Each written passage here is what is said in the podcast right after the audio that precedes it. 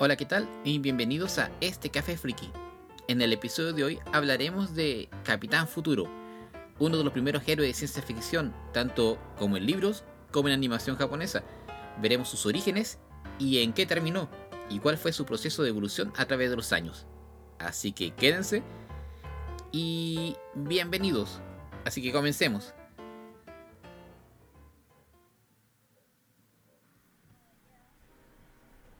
Para hablar de Capitán Futuro, primero tendríamos que hablar de su autor. Y él era Edmund Hamilton. Eh, era un estadounidense que nació el 21 de octubre de 1904 y falleció el 1 de febrero de 1977. Él fue un reconocido escritor de ciencia ficción, de horror, realismo, fantasía. Se dedicó a varios tipos de, relatos, no siempre en ciencia ficción. Dependía también de su situación económica, donde tenía que adaptarse a escribir cosas populares para poder generar ingresos. Se considera como padre igual de la ópera espacial junto con Doug Smith, el creador del hombre lente. Ambos crearon un universo vasto donde muchos creadores de ciencia ficción se inspiraron para crear sus obras, como había comentado anteriormente el hombre lente. Su carrera como escritor de ciencia ficción comenzó cuando escribió su primera obra, El monstruo de Dios de Marmut, que apareció en 1926 en la revista clásica de ciencia ficción alternativa. Se llamaba World Tales. Y ahí siguió eh, escribiendo para esa revista. Mucho más adelante seguía publicando sus cuentos de ciencia ficción y era muy popular. En esa revista varios escritores eh, famosos eh, escribieron sus relatos mejor dicho, publicaron sus relatos, como Lovecraft y Robert E. Howard, que también es famoso escritor, y publicó alrededor de 79 obras en esa revista, entre 1926 a 1948, siendo uno de los más, ¿cómo decirlo?, el que mayor publicaba en la revista, o sea, el que siempre aportaba más con su relato y sus historias. En 1946 comienza a escribir para DC Comics, y ahí se empieza a dedicar a la historia, especialmente en, las historias perdón, de Superman y Batman. Uno de sus historias más conocidas fue Superman bajo el sol rojo, que apareció en Action Comics en número 300. Y posteriormente ya se retira del mundo del cómic en 1966. Volviendo al punto de recién sobre la revista en que él publicaba en Worry Tales, esa era una revista tipo pulp, que eran como historias ilustradas que iban apareciendo de forma semanal o forma mensual. Esta revista mantenía tenía los relatos de los autores y entre medio ilustraciones para hacerlos más entretenidas. Se denominaban pulp porque eran eh, de color amarillenta las hojas y como publicarles que era de pulpa, no sé, como de árbol. Es un significado medio raro la, que pusieron los, norteamericanos para describirla. Pero eran súper económicas y era de, de, repartición masiva, o sea, vendían icónicamente para llegar a un público más amplio. Y volviendo a las obras de, Hamilton, su primera, las obras más importantes que tenemos acá sería Capitán Futuro. Después tenemos Inter, Interestelar Patrol, Los Reyes Estrellas y Star Wolf. Obviamente son los como el relato más largos porque igual escribió relatos cortitos que iban publicándose. Y ahora comencemos a hablar del Capitán Futuro. Capitán Futuro eh, en lo que era la revista Pulp de esa temática, en la revista World Tiles, fueron publicadas entre 1940 y 1951. Inclusive, en cuando ya llegó a ser muy popular, tuvo su propia revista, o sea, la revista del Capitán Futuro. La trama ronda en el año 1990, o sea que en 1940 pensaban que en este 1990 ya el, el nombre puede haber colonizado varios planetas. La historia comienza cuando el científico Roger perdón, el científico Roger Newton y su esposa Elanie, aparte de su colega científico Simon Wright, dejan la Tierra para irse a la Luna a investigar cosas científicas. No especificamos muy bien qué lo que era, pero eran científicos y tenían que hacer sus, cositas. Simon Wright, eh, eh, obviamente ya estaba anciano y ya sabía que iba a morir. Le pide a sus amigos, en este caso, que lo trasplanten su cerebro a una máquina a una máquina para poder seguir viviendo y poder interactuar y seguir trabajando en ese aspecto. Y aparte de eso, ellos crean a un robot llamado Greg y, su un androide que cambiaba de forma que se llamaba Oton. Por desgracia, lamentablemente, el científico criminal Víctor Corvo llega a la luna y asesina matando a la pareja de científicos y dejando a un hijo huérfano. El nombre de, el nombre de él es Chris Newton. Posteriormente, los tres integrantes, los tres robots, que eran Drake, Otto y el profesor Simon, lo crían, dándole, entregándole buenos valores, buenos fundamentos y principios, aparte de darle un entrenamiento exhaustivo, tanto físico como mental, para hacer de, de Chris un mejor hombre, para que pueda ayudar a la humanidad más adelante. Inclusive en el anime, el Dr. Simon le pregunta a Capitán Futuro qué desea hacer con su vida.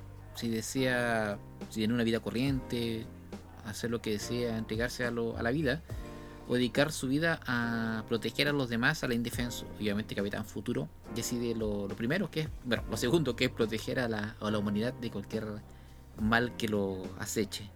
Así que Capitán Futuro se dedica a eso, en su base la Luna, proteger a la humanidad y a la galaxia de cualquier eventualidad que, que ocurra, o cualquier villano que desee conquistar el universo. Junto a sus tres compañeros formarán los hombres del futuro y se unirán a la patrulla interplanetaria para protegerla. Y allí obviamente tiene una nave espacial que se llama el Cometa, que tiene la ventaja de poder recorrer, si no me equivoco, 15.000 kilómetros, no, 15.000 años luz en 10 segundos. Súper rápido. Y así comienza la aventura del Capitán Futuro. Y ahora vamos a hablar del anime de Capitán Futuro, que es lo que centra este podcast. El anime de Capitán Futuro fue estrenado en 1978 con un total de 52 episodios. Para ser exacto, el 7 de noviembre de 1978 al 18 de diciembre de 1979. Bueno, si no me equivoco, meses después de la meses después de la muerte de Edmond Hamilton. Toei Animation tomó la obra de Edmond Hamilton y la creó como anime con el nombre de Kyaputen Feisha. Obviamente en japonés, lo que es difícil de pronunciar. Pero yo creo que más que se haya inspirado o tomado la obra de, de Hamilton de la nada, yo creo que se inspiró mucho en lo que era el pulp japonés. Mm, lo que eran las historias cómicas japonesas de la época que también se, se, se creó en Japón. Al principio la revista Pulp, vamos a ver un poquito del tema, una, otra, otra vía. Eh, eran ilustraciones igual que en Estados Unidos, que eran historias eh, escritas con dibujos de por medio. Y este igual eran populares en, en, esa época, pero empezaron a, llegar, si no me equivoco, en los años 30, pero ya con un índole, índole más bélico. Estamos hablando ya que en Japón en esa época es ser un país expansionista, como el imperio japonés que era, y obviamente la propaganda la, la, tiraban a través de los pulp con historias nacionalistas y esa índole. Pero, volvamos al punto del Capitán Futuro, en, en diciembre de 1970 traducen Capitán Futuro, las sagas más importantes, y la llevan como eh, o sea, el relato de Capitán Futuro traducido obviamente al japonés y con ilustraciones también de un japonés, pero eh, la ventaja es que las ilustraciones fueron por Mizuno Ryotaro, que él está muy dedicado a lo que era el cómic japonés, eh, al cómic americano, entonces las ilustraciones que realizaba eran netamente como ver un dibujo americano dentro de una obra japonesa. O sea, los dibujos eran como si un norteamericano hubiese dibujado las ilustraciones para la obra pulp en japonés. Pero era un japonés que hacía eso y, yo he visto los dibujos y eran realmente buenos. Y creo que debido a esa popularidad que tuvo en los 70s, se, eh, se creó el, la animación de Capitán Futuro por el boom, aparte también de la, de la llegada de Star Wars en 1978, fue como un boom de ciencia ficción de la época y que llevó todo eso a que Toei creara la, la obra de Hamilton. Y lo bueno también de, de Toei es que tomó la obra exacta de Hamilton. Obviamente hizo variaciones de la obra, pero lo que en sí, en, en general, lo que era estructura, es idéntica. No quitó personajes, trató de hacerlo más parecido a lo que eran las ilustraciones de la época no sé si habrá sido más a las ilustraciones de, de la época, de revistas Pulp, trató de guiarse para hacerlo más semejante y guiándose más por las ilustraciones que porque tu Toei o las tiendas de juguetes querían que fuera. Me explico. Obviamente cuando sale un anime hay una empresa detrás que quiere realizar juguetes para poder venderlos y le piden ciertas, ciertos detalles o colores a, a, a las animaciones para poder crear esos juguetes. Lo que hizo Toei dijo que no y usaron su propia paleta de una paleta de colores más exacta a lo que eran los colores de las ilustraciones pulp para no tirarlo más, no ser tan comercial, sino más dedicarse a la obra de, Hamilton. Y eso es lo, bonito que sobresalió la obra antes que el comercialismo de los, de los productos. No, comercialismo no existe. Más serlo no tan comercial que, que otra cosa. Ya sigamos la serie. Está. Son 53 episodios con 13 historias basadas directamente de la obra de Hamilton y cada historia, esas, tres, esas 13 historias están divididas en cuatro. O sea, una obra, una, la historia, como la saga, está dividida en cuatro capítulos. Una donde empieza, la segunda como entran como al desarrollo, y ya la tercera es casi llegando al final, y la cuarta termina el episodio netamente. Y lo que hace que sea muy dinámica la obra en ese aspecto. Y sus obras, bueno, la saga sería El Emperador del Universo, Viaje hacia el pasado, La Batalla del Gravium, La carrera alrededor del Sistema Solar, hay un nuevo entre medio que es la búsqueda de la fuente de los materiales, el mago de la galaxia, las siete piedras misteriosas, el planeta negro, atrapados en el espacio, luz, cámara y acción, secreto de, el secreto de los, de los volteas, los hombres eléctricos, la saga del emperador inmortal y la saga de Koful, el héroe del futuro, el planeta está en peligro. Y la última es la cueva de la vida, perdón. Esas son las tres sagas, más un nuevo entre medio, que son historias cortas que, como explicaba recién, de cuatro episodios. Aquí el hombre lente llegó a Sudamérica a manos de ZIP Internacional, que es una empresa que repartía o administraba la comercialización del hombre lente a nivel mundial, enfocándose más en Hispanoamérica, ya que en Estados Unidos no tuvo mucho éxito. Que fue más o menos ya que se tradujeron unos capítulos que eran los primeros cuatro, los, cuatro episodios de la segunda saga al inglés. Y posteriormente hicieron contacto con Harmony Gold en 1980 para hacer como una película que era la aventura del la aventura de Capitán Futuro, pero juntaron los primeros cuatro episodios que es la saga del Emperador del Universo. Y ahí hicieron una película y la, realizaron, más para no perder pan y pedazo de la, de la distribución pero más se enfocó más en Latinoamérica y Hispanoamérica, igual en Francia, en Italia. Tuvo mucho éxito lo que fue Capitán Futuro. Y muchos doblajes de, estas series que se traían fueron realizadas en Sudamérica. Pero volviendo al, punto, el Capitán Futuro en esa época igual tenía muchas influencias de, de otras series, por ejemplo, o películas. Caso es del caso caso es el caso. El caso importante es la nave Cometa que se parece mucho a la nave de Odisea del Espacio, exceptuando que él no la nave de, Odisea del Espacio no tenía esa como X alrededor. Era como un círculo, circulitos atrás, igual que la nave de Capitán Futuro. Y aquí en Chile mm, se transmitió en canal UCB, canal TVN y Chilevisión.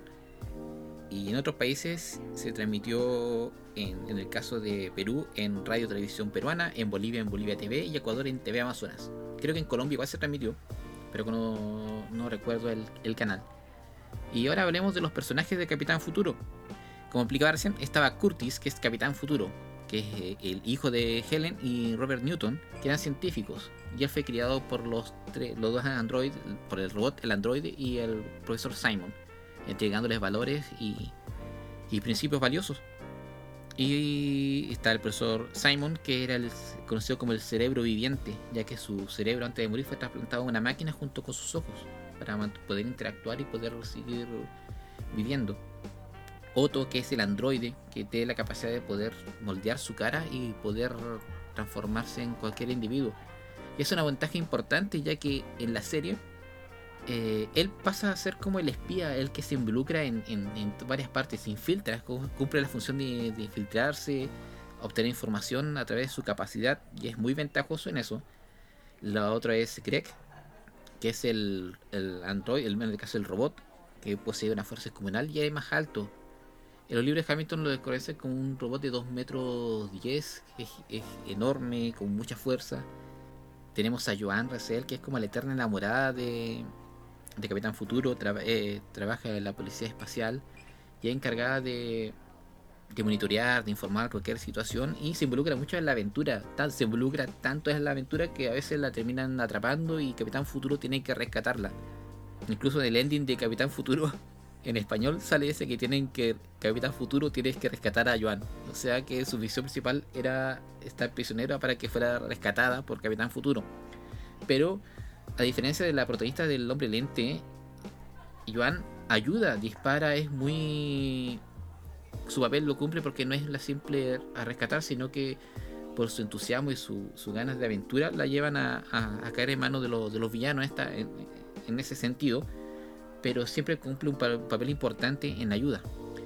Está también Ken Scott, que es un niño que se mete en el primer episodio dentro de la nave de Capitán Futuro como polizón y Capitán Futuro se ve reflejado porque tampoco tiene papá y mamá y pasa a ser como como que iría a ser como el discípulo de Capitán Futuro en, más adelante entregando obviamente los buenos principios y valores que, caracterizan, que caracterizan a Capitán Futuro y ahora vamos a contar algunas partes de Capitán Futuro, algunas de las sagas, porque son muchas sagas.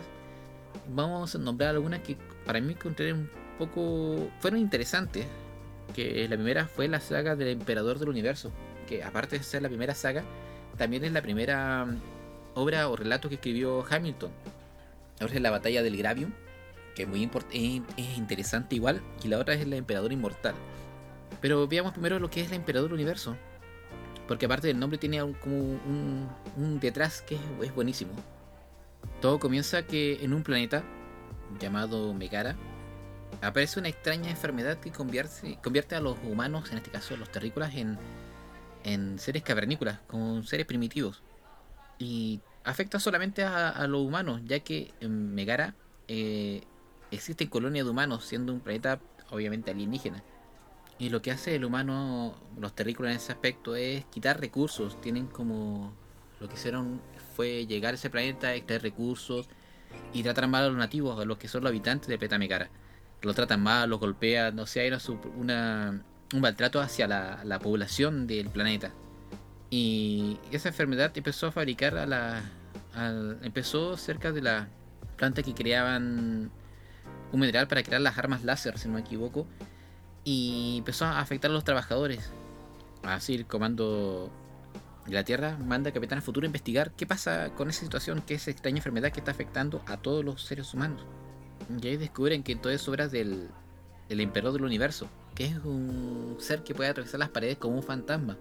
Y el Capitán Futuro manda a, su, a Otto para que se infiltre en la población nativa para que pueda averiguar quién es el, el emperador del universo y así lo hace, el va investigando y ahí conoce a Joan, que está a cargo de, en este caso de como del hospital, que pasó a ser como una cárcel que está en medio de un lago de fuego. Ahí empiezan, ese hospital tiene varias personas que se fueron convertidas en, como en cavernícolas. Y ahí el, pasa la trama que el emperador del universo se acerca a la cárcel, se activa el escudo que tiene esa cárcel, bueno, ese hospital, y empieza a entrar el fuego. Hay muertes de los dos prisioneros, igual es bueno porque hay hay muerte de por, de por medio. No me acordaba de esa situación, esa escena. Siempre pensaba que Capitán Futuro era correcto, pero a veces dispara y tiene que matar. Hasta que descubren que cuál es el fundamento principal, a lo largo de todo eso, cuál es el fundamento principal del, Emperador Universo. Que es con la ayuda de los nativos poder erradicar a, los humanos. Y lo que pasa es que los nativos de Megara tenían una tecnología alta. Una tecnología muy importante que era de los antepasados. Y obviamente el, el Emperador Universo se adueñó de esa tecnología y había como un satélite que giraba alrededor, que era un fragmento de, del planeta que fue expulsado por la lava, que técnicamente era una nave espacial con forma de asteroide, como una roca, y tenía alta tecnología, o sea, era una civilización muy avanzada los, los, habitantes, pero por temas de, cultura eran muy dóciles, eran muy pacíficos. Y él, obviamente, el emperador del universo, utilizó esa tecnología y moldeó la personalidad de ellos para poder usar esa fuerza, esa tecnología para vengarse de los, de los terrícolas que tanto mal les hacían a ellos. Su maltrato, su desprecio, su más que eso, su ser pasado a llevar por una civilización extranjera que estaba quitando sus recursos, que lo tenían excluido. En este caso, en ese punto, ellos no son los malos, técnicamente los humanos son los malos, son los, villanos de esa, de, esa, de esa serie. Y el Emperador Universo utilizó ese resentimiento que tenían los habitantes a su favor esta tecnología para dedicar a los humanos, quedarse con el control del planeta y poder así avanzar y seguir conquistando parte del sistema solar o bueno, los planetas que, que, seguían. Y si lo mira desde ese punto de vista es interesante la historia. El, otro episodio que quería comentar es la de la batalla del Gravium. El Gravium es un mineral que se da solamente en 5 minas en el universo. Y ese Gravium, eh, obviamente es ficticio, lo utilizan todos los habitantes del universo para poder controlar la gravedad. Es un implemento que se coloca en una especie de cinturón. Y con eso, no sé, si yo voy a la luna, el Gravium lo que hace es simular en mí la, la gravedad de la Tierra. O sea, cualquier persona puede ir a cualquier planeta donde la gravedad sea distinta, pero voy a poder usar, la, voy a tener la misma gravedad del planeta Tierra. Es como un estándar universal la gravedad del planeta Tierra. Entonces hay un villano que quiere destruir todas las minas de Gravium, o sea, romper la economía universal del Gravium, porque solamente cinco, existe 5 minas, y la destruye. Su misión principal es dejar al universo sin Gravium. Pero él obviamente sabía dónde había una mina extra, una mina secreta, que donde podía extraer el Gravium así poder comercializarla mejor. Es como la dependencia que tiene el humano a través del petróleo o la gasolina, que si se acaba o se rompe, eh, se rompe el sistema. No hay más donde subsistir, donde más extraer. Hay que buscar sistemas sustentables. Pero en ese aspecto lo pasamos a Gravium, que es como la energía o lo que puede hacer que todo funcione. Sin Gravium se acaban los viajes espaciales, se acaba todo porque no hay cómo llegar a, a otras atmósferas, a otras gravedades. Y esa es la temática de que impone el Capitán Futuro, de que cómo controlando un aspecto de, de, poder o, quitando algo pueden poder pueden controlar eh, el universo técnicamente o la, producción de algo. Y por último está el emperador del tiempo perdón el emperador inmortal que técnicamente es es como un narcotraficante puedo decir que vende o distribuye agua de la vida sea agua de la inmortalidad tú bebes esa agua y te haces joven repentinamente pero la desventaja es que si tú dejas de tomar esa agua, te mueres. O sea, siempre vas a tener que ir consumiendo, consumiendo, obviamente está vendiendo más cara, a favor de que si quieres ser joven tendrías que beberla para siempre. Y esa temática como Capitán Futuro trata de, rompe esa cadena de distribución de agua que llega, se reparte a través del universo, que incluso llega a la Tierra y muestra en casos de personas que lamentablemente dejan de tomar y se envejecen de forma rápida y mueren. Es como súper resumido porque son varias historias y lo quiero dar momentáneamente para que sea muy fluido esto y no sea tan, tan largo y tan, tan extenso. Pero esas tres historias me llaman mucho la atención por lo mismo porque son marcan esa temática de, de la fragilidad del, de la humanidad técnicamente o de las razas con tres aspectos que es el maltrato o abuso de poder de o sobrellevar a una población, como dependemos técnicamente de, de, algo y si no lo tenemos cae la sociedad y lo otro es la, venta de distribución de, productos de drogas, podemos decir que eso lleva a, la dependencia para poder vivir. Y ahora voy a dar mi opinión personal de la, de la obra, de Capitán Futuro, que me pareció a mí. Capitán Futuro envejece mal. Para mí, envejece mal. Si lo comparamos, no sé, con Cobra, Messenger, creo que envejecen más, más lento. En cambio, Capitán Futuro encuentro que para la época es lenta la serie, aunque su formato de capítulo es súper eh, amigable. O sea, yo puedo tomar cualquier saga y la puedo ver y no va a tener relación con la anterior. Pero es lenta en sí que el, movimiento. Para estos tiempos sí es lenta. A lo mejor para el pasado es, ahora es, perfecta y tiene muchos adeptos, muchos admiradores que aman Capitán Futuro. Obviamente por el concepto valórico que entrega, la nobleza, lealtad, muchos valores buenos para que son resaltables. Pero para la época de la animación es una obra lenta, que envejeció, es un poquito tediosa verla porque es, como digo, es lenta la, la obra. No quiero decir que sea mala, pero te baja un poquito del sueño cuando la estás viendo. Eh, mantiene mucho la temática de los años 40 en lo que es ciencia ficción. Me, explico. Eh, en un episodio explican que el planeta. Había un planeta que estaba entre Marte y Júpiter, que es el cinturón de asteroides, pero se sabe que nunca fue un planeta. O sea, tiene mucha ciencia ficción de los años 40, que también fue modificada, obviamente, para no quedarse con la versión de los años 40 y adaptarla a los años 70, para hacerla un poquito más ágil y dinámica volviendo al punto de recién, creo que Tway es una excelente obra a rescatar y se refiere a la obra de Hamilton. no colocar nada de más. Obviamente colocó un par de personajes como, mascotas, pero no influyen en la trama y eso es lo bueno. Que fue fiel a una gran obra, a un escritor que ya estaba olvidado. Fue uno de los padres de la ópera espacial.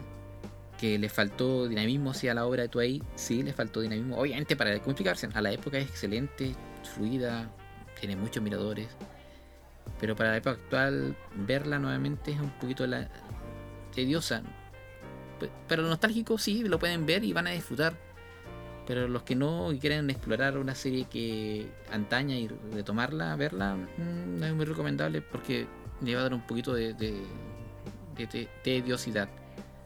Ahora vamos con la última parte que son los datos curiosos de Capitán Futuro. En Japón, en los años 1939, estamos hablando de época de la Segunda Guerra Mundial, existió un pulp japonés que se llamaba Capitán Kamikaze. Sus aventuras fueron rescatadas en 1991, se rescataron. Poseía Capitán, Capitán Kamikaze, tenía una nave espacial y obviamente tenía tres personajes que técnicamente eran los mismos de, Capitán Futuro. El, científico Simon es reemplazado por un anciano que con barba que lo más probable ha sido el como el científico, el sabio del, del Capitán Kamikaze. También, un dato curioso es que la figura de Capitán Futuro fue inspirada por. Bueno, se, se inspiraron mucho en crearlo en Robert Redford. Y lo otro dato curioso es que en 1967, 1967, antes que se produjera obviamente Capitán Futuro, existía un live action o una serie de 24 episodios que se llamaba Capitán Ultra, que era transmitido por TBS. Y ahí exactamente lo mismo. O sea, estamos hablando de del robot, hay un robot que se llama Hack, un humanoide que se llama Joe y el profesor Munamoto, que también era un que era como un, profesor y también sin olvidar a, la policía Akane, que era como Joan, entonces era muy similar al a Capitán Futuro y obviamente también comercializó juguetes y hay un merchandising por atrás. Pero eso eran técnicamente como los plagios de Capitán Futuro de esa época me gustó mucho cómo Capitán Futuro marcó tanto en Japón, tanto como obra literaria como animal. Eso es lo, bueno. Y tanto Sudamérica, y habla hispana, y España, Francia, en todos esos lugares. Así que aquí dejo este podcast. Ojalá que les haya gustado. Y comenten si algo les pareció mal, algún dato que quieran agregar. Compartan el podcast para que más gente conozca sobre estas obras. Y esa es la idea, contar algo que nosotros vivimos, como siempre digo, y disfrutar. Gracias por escucharme, gracias por seguirme y eso. Muchas gracias a todos y nos estaremos escuchando en el próximo episodio de Un Café Friki. Estén bien, nos vemos, chao.